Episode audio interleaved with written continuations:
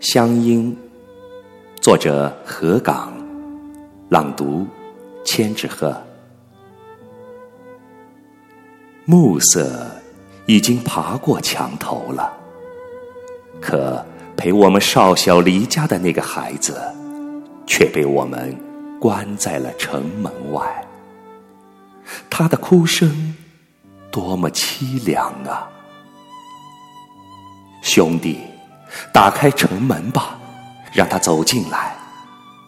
黑暗中，我们和他面对面，饮一壶老酒，不说离愁，只说重逢。